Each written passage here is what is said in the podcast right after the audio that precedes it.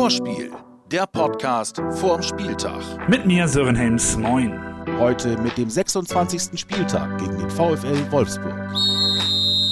Herzlich willkommen zum Vorspiel-Podcast, präsentiert von unserem Partner Umbro. Ich wünsche euch als allererstes mal frohe Ostern und natürlich auch schöne Feiertage, auch in diesen etwas ungewöhnlichen Zeiten. Aber auf jeden Fall gibt es ein schönes Osterei, Werder Fußball am Ostersonntag. So stelle ich mir meinen Feiertag übrigens vor.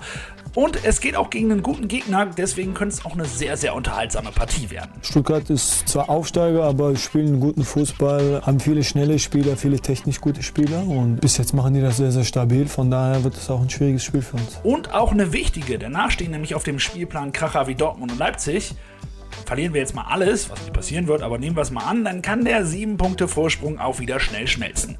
Also gerade das Spiel jetzt besonders wichtig? Ich will jedes Spiel gewinnen. Das wisst ihr. Ist mir auch sehr egal, wie der Gegner heißt. Und hab's immer gesagt und bleibe dabei. Wir haben nicht für uns eine Sekunde gedacht nach dem Sieg in Bielefeld, dass wir durch sind. Äh, wir müssen sehr wachsam sein, aber wir haben auch einen durchaus respektablen Vorsprung. Also äh, wachsam, aber auch keine Panik. Ähm, wir müssen einfach ein Spiel, Spiele gewinnen und das wollen wir. Und das darf auch voll, muss auch vollkommen egal sein, in welcher Situation. Ob man jetzt rechnerisch durch ist, ob man rechnerisch nicht durch ist, ob es gerade gefährlich ist oder nicht. Das ist ja das, was man anstrebt. Dass man in jedes Spiel geht, um es zu gewinnen und dass es einfach gar keinen Unterschied macht. Und äh, dementsprechend fahren wir Sonntag nach Stuttgart und wollen unbedingt gewinnen. Absolut. Und wir wollen natürlich damit auch nach der Länderspielpause wieder gut reinkommen. Und da sind wir auch gleich beim Thema Länderspielpause.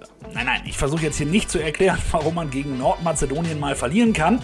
Es geht für die Vereine natürlich auch darum, dass alle Jungs wieder heile zu Hause ankommen. Und das gucken wir uns in Bremerfall jetzt an. Das Werder Relativ früh in der Länderspielpause hat es ja schon die erste schlechte Nachricht gegeben. Milos Velkovic früher als geplant zurück in Bremen. Oberschenkelprobleme. Bei ihm wird es sehr wahrscheinlich nicht reichen, ganz ausgeschlossen ist es nicht, aber die Chancen stehen schlecht. Alle anderen Nationalspieler sind aber wieder heile in Bremen. Alle trainingsfähig, ähm, alle auch ohne Verletzungen wiedergekommen, das ist sehr positiv für uns. Mit der Ausnahme von Milos, wie du schon äh, sagst, aber das ist ja jetzt schon, schon länger bekannt, haben leider einen weiteren Ausfall diese Woche zu beklagen. Das ist Nick Woltemade, hat sich im Training eine Knieverletzung zugezogen, die ihn ja mal so sechs bis acht Wochen auf jeden Fall leider rausnehmen wird. Da wünschen wir natürlich auf jeden Fall gute Besserung. Ein Ausfall kommt noch dazu, Gelbsperre für unseren US-Boy Josh Sargent. Für uns ein sehr schwerwiegender Ausfall, das muss man sagen. Zum Glück ist es aber kein verletzungsbedingter Ausfall, sondern äh, er ist jetzt halt gesperrt mit seiner fünften gelben Karte. Das ist etwas, womit man umgehen muss in, in, in der Phase der Saison jetzt. Das ist vollkommen normal, dass sowas mal passiert.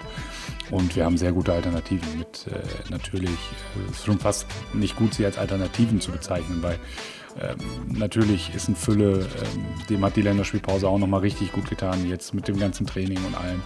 Ähm, Davy hat sehr gut trainiert, also ähm, Rocket ist stabil da. Yuya hat äh, in Japan jetzt gezeigt, dass er auch der Spieler ist, für den ich ihn, für den ich ihn schon die ganze Zeit immer halte und er auch immer versuche, ihn zu verteidigen. Und äh, von daher sehe ich da uns schon gut aufgestellt, was äh, die Möglichkeiten angeht.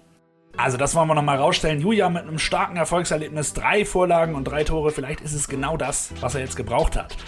Aber der hat auch ganz schöne Kilometer hinter sich. Deswegen meine persönliche Einschätzung, es wird am Ende wohl am ehesten Fülle. Vielleicht auch der Selke, aber vielleicht ja auch doch Julia. Mal gucken, wie der Coach entscheidet. Wir wissen es nicht.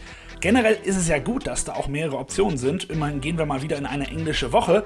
Spielt aber jetzt erstmal für Stuttgart-Spiel keine Rolle. Das beginnt eigentlich erst die Überlegung mit dem zweiten Spiel in der Regel. Also für Sonntag gibt es nur eins. Äh, äh, alles raus. So, es gibt sowieso in jedem Spiel nur alles raus, aber ich, ich denke jetzt noch nicht am Sonntag darüber nach, dass ich einen spielen lasse, der dann eventuell am Mittwoch nicht spielt, sozusagen. Ne? Also jetzt geht es nur um Sonntag und ab Sonntag schaut man dann sich den Gesamtverlauf der Woche an. Die Gegneranalyse.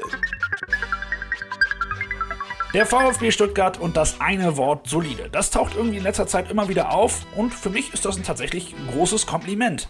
Denn so stabil in der Liga zu spielen als Aussteiger, das ist schon richtig gut. Sechs Punkte vor uns auf Platz 9. Letztes Spiel haben sie zwar verloren mit 4 zu 0, aber halt auch wieder mal gegen die Bayern. Davor gab es fünf Spiele mit drei Siegen und zwei Unentschieden. Also eine gute Mannschaft. Ein Bremer, der hat übrigens auch Baden-Württemberg-Erfahrung. Die ersten Schritte hat Ömer Toprak nämlich in Ravensburg und Freiburg gemacht. Also klar, Stuttgart ist, wenn du vom Bodensee kommst, gibt es entweder Stuttgart, Bayern München. Ja, Stuttgart war in der Zeit äh, magische Dreieck. Ähm, also war eigentlich ganz großes Thema immer und ich war auch des Öfteren beim VfB im Probetraining, habe aber zwei Jahre eine Absage kassiert, von daher. Also eher eine traurige Geschichte? Ja, was heißt traurig? Ich meine, die haben sich so entschieden, ja. Ich habe ja trotzdem meinen Weg gemacht, von daher passt. Genau, und jetzt bist du ja am Osterdeich, besser geht's ja eigentlich auch gar nicht. Allerdings haben wir im Hinspiel nicht so gut ausgesehen, 2 zu 1 verloren und ihr erinnert euch, Waman Gituka stoppt vom 2 zu 0 auf der Linie ab und spielt auf Zeit und schießt ihn erst rein, als Pavlenka dann ankommt.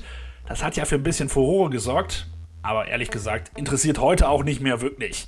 Und das gilt auch fürs gesamte Hinspiel, denn die Mannschaften, die haben sich natürlich verändert in ihrem Spiel. Ja, ich weiß gar nicht, ob der VfB sich so verändert hat. Also sie spielen das schon eigentlich die gesamte Saison relativ im, nicht, nicht, nicht gleich, nicht falsch verstehen. Ich finde sie sehr variabel. Sie passen sich schon sehr gut an. Man sieht ihnen gerne zu, wie sie spielen. Und äh, das ist schon, das ist schon sehr, sehr schwer. Aber ich glaube eher, dass wir uns seit dem Hinspiel schon ein Stück weit verändert und ich hoffe auch verbessert haben. Und das können wir jetzt zeigen. Großes Thema in Stuttgart ist mal wieder wie früher ein Dreieck. 30 Tore von einem Trio. Aber zwei Ecken dieses Dreiecks und damit 18 Tore fallen gegen uns aus. Wamangituka hat einen Kreuzbandriss und Gonzales einen Muskelfaserriss. Bleibt noch Kalajdzic, ist aber nach wie vor eine gefährliche Waffe, vor allem mit seiner Größe. Immer schwierig, sag mal. Jeder hat seine Stärken und Schwächen und Kalajdzic hat seine, speziell im Kopfball, aber ähm, er kann auch den Ball für seine Größe ist er technisch gut. Ähm, von daher wird es auf jeden Fall ja, eine interessante Aufgabe. Wir haben auch einen Vorteil. Marco Friedel, der konnte sich nämlich seinen Kollegen schon mal ganz genau angucken bei der Nationalmannschaft. Ja, es hat sich im Laufe der Saison auch zu einem Topspieler entwickelt. In der Box unglaublich gut, in den Bewegungen im Strafraum, äh, kann mit dem Kopf Tore machen, mit den Füßen Tore machen. Also ist da sehr komplett.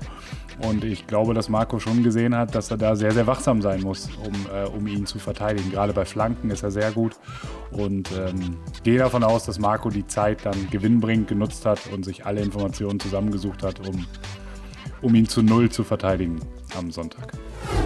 Fünf Fragen an Theodor Gebre Selassie. Wie überrascht bist du, wie gut Stuttgart drauf ist?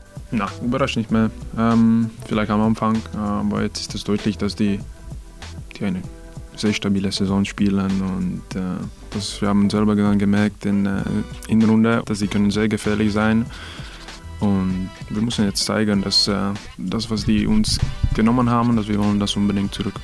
Vorteil, dass Wamangituka ausfällt?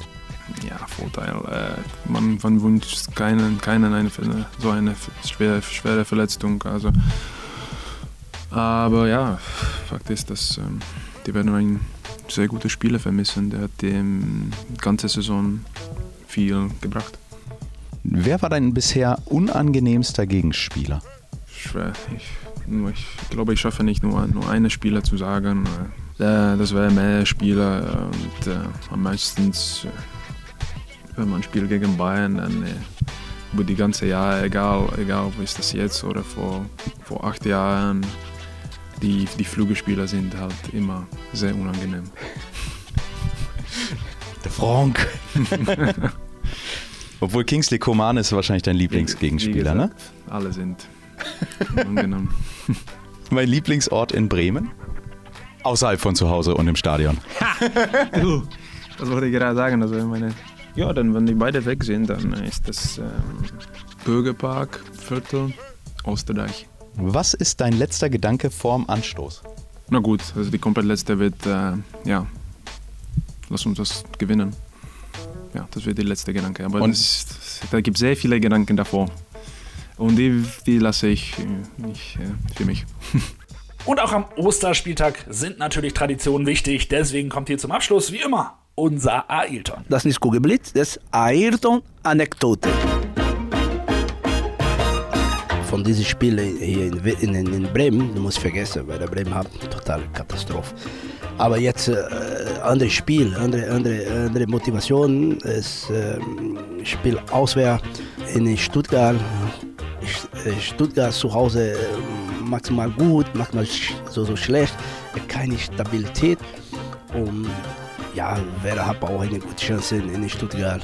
Äh, zurück nach Bremen mit drei Punkten und wenn ich spiele in Stuttgart, ähm, mache nicht so viel alles nach vorne und ein, ein bisschen warte von von Situation, von von dem Spiel, ich studiere nochmal das Spiel. Und wenn wir bleibt locker, ruhig. Stuttgart ich spiele zu Hause, ähm, automatisch nach vorne spielen und werde normal sagen, und wer Konter spielt, habe eine, eine gute Chance, ein Tor gemacht und, und dieses Spiel gewinnen.